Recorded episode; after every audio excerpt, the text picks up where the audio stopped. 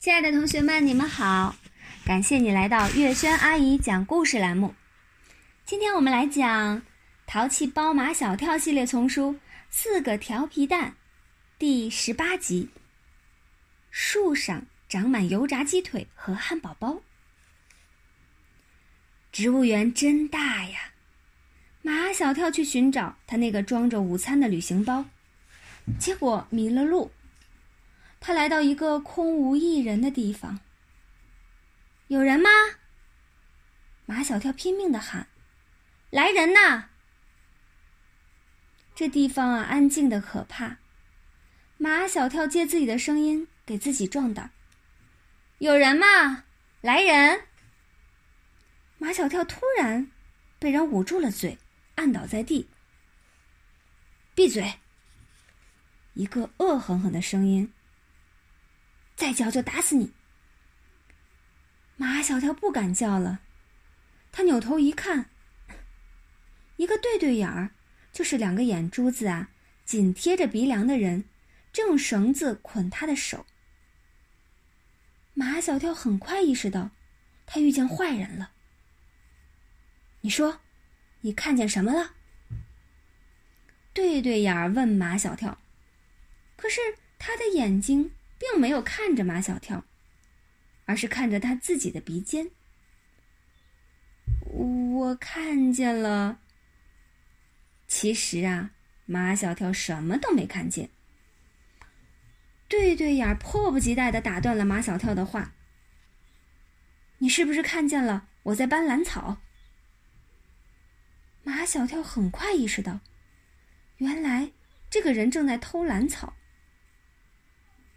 我什么都没看见，你放我走吧。不行，我不敢放你走。对对眼把马小跳往一棵大树那里拖，我要把你捆起来，等我搬完了才能放你走。对对眼儿把马小跳捆在那棵大树上，还警告他不许出声。好汉不吃眼前亏。不出声就不出声。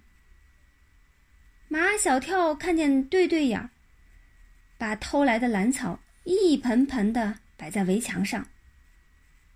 围墙的外面呀是农田，墙上靠着一架梯子。对对眼儿十分小心的端着一盆兰草上了梯子，然后又十分小心的把那盆兰草放在墙头上。马小跳看明白了，对对眼偷了十几盆兰草，他把兰草放上墙头，然后再从外面把兰草搬走。眼看着十几盆兰草都搬上了墙头，也就是说，对对眼偷兰草已成功了一半。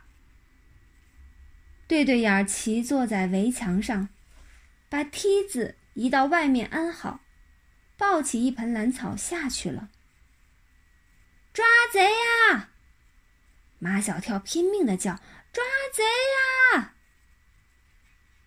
这时候，张达、毛超和唐飞正在附近寻找马小跳。找来找去也迷了路。在这么寂静的地方，马小跳的声音呀，传得特别远。他们循着声音传来的方向。一路跑来，抓贼呀！抓贼呀！你再叫我打死你！对对眼儿从墙那边伸出头来，恶狠狠的威胁着马小跳。马小跳看见他的两个眼珠子死死的盯住他自己的鼻尖，就像在威胁他自己。马小跳还叫：“抓贼呀！抓贼呀！”做贼心虚，墙那边的对对眼下去了。马小跳、张达他们几个跑来了，你怎么被捆起来了？有人偷蓝草。唐飞东张西望，哪里有人偷蓝草？在墙外边。马小跳解开后被解开后，像指挥官一样指挥起来。毛超，你快去报警。张达、唐飞准备武器。神，什么武器？哪有武器呀？毛超去执行马小跳的命令了，张达、唐飞却听不懂马小跳的命令。石头就是武器。马小跳说：“你们俩不是都吹自己是神投手吗？练兵千日，用兵一时，现在就看你们的了。”他们选好了一个最佳的进攻地势。张达、唐飞捡了许多石头堆在那里备用。墙那边的对对眼听墙这边半天没了动静，因为马小跳已经走了，便又爬上来了。对对眼刚一露头，马小跳一声令下，打。张达和唐飞手中的石头飞出去。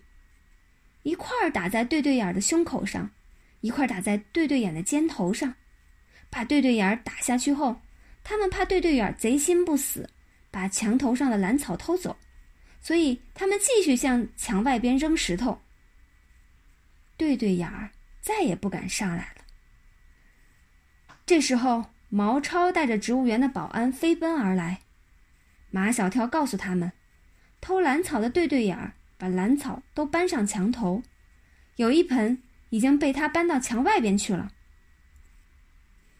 一个保安马上翻上墙头，他说：“那盆兰草在墙外头，作案工具梯子也在墙外头，偷兰草的人已经不见了。幸好被你们发现了，这十几盆兰草是最名贵的兰草，值好几十万呢。”好几十万！毛超的眼睛眨巴着，那我们就是保护国家财产的小英雄啦！保安们都笑起来了。唐飞赶紧说：“我叫唐飞，他叫马小跳，他叫毛超，他叫张达，你们一定要给我们学校写表扬信哦！”保安们又笑起来，答应他们。一定给他们学校写表扬信，然后不再理他们，忙着去把墙头上的兰草一盆一盆的搬下来。马小跳他们几个往回走。马小跳问：“刚才你们是怎么找到我的？”我们发现了一棵树。唐飞的样子很神秘。树上结满了吃的东西。真的？马小跳已经饿得眼冒金星，一听说有吃的，眼睛都绿了，恨不得长上翅膀飞到那棵树下。马小跳跟着他们，晕头转向的来到那棵树下，一看啊，那上面果然结着许多吃的，有油炸鸡腿、汉堡包。可口可乐、原味薯片、美国提子、水晶果冻、妙是酸奶。马小跳来不及去细想这些美味食品是不是从树上接的，摘下一只油炸鸡腿就啃起来。唐飞、毛超和张达也不甘落后，有的摘下汉堡包，有的摘下可口可乐，有的摘下水晶果冻。其实啊，刚才是马小跳错怪他这三个铁哥们儿了，这是毛超想出的一个花招。趁马小跳去找旅行包的时候，他们把自己带的午餐全部贡献出来，用线拴起来吊在树上，等马小跳回来一起来吃这顿很有创意的午餐。结果一等不回来，二等不回来。他们只好去找马小跳。就这样，他们在突如其来的情况下，一不小心当了一回小英雄。好啦，亲爱的同学们，感谢大家的收听，今天的故事我们就讲到这里啦，下一期节目再见。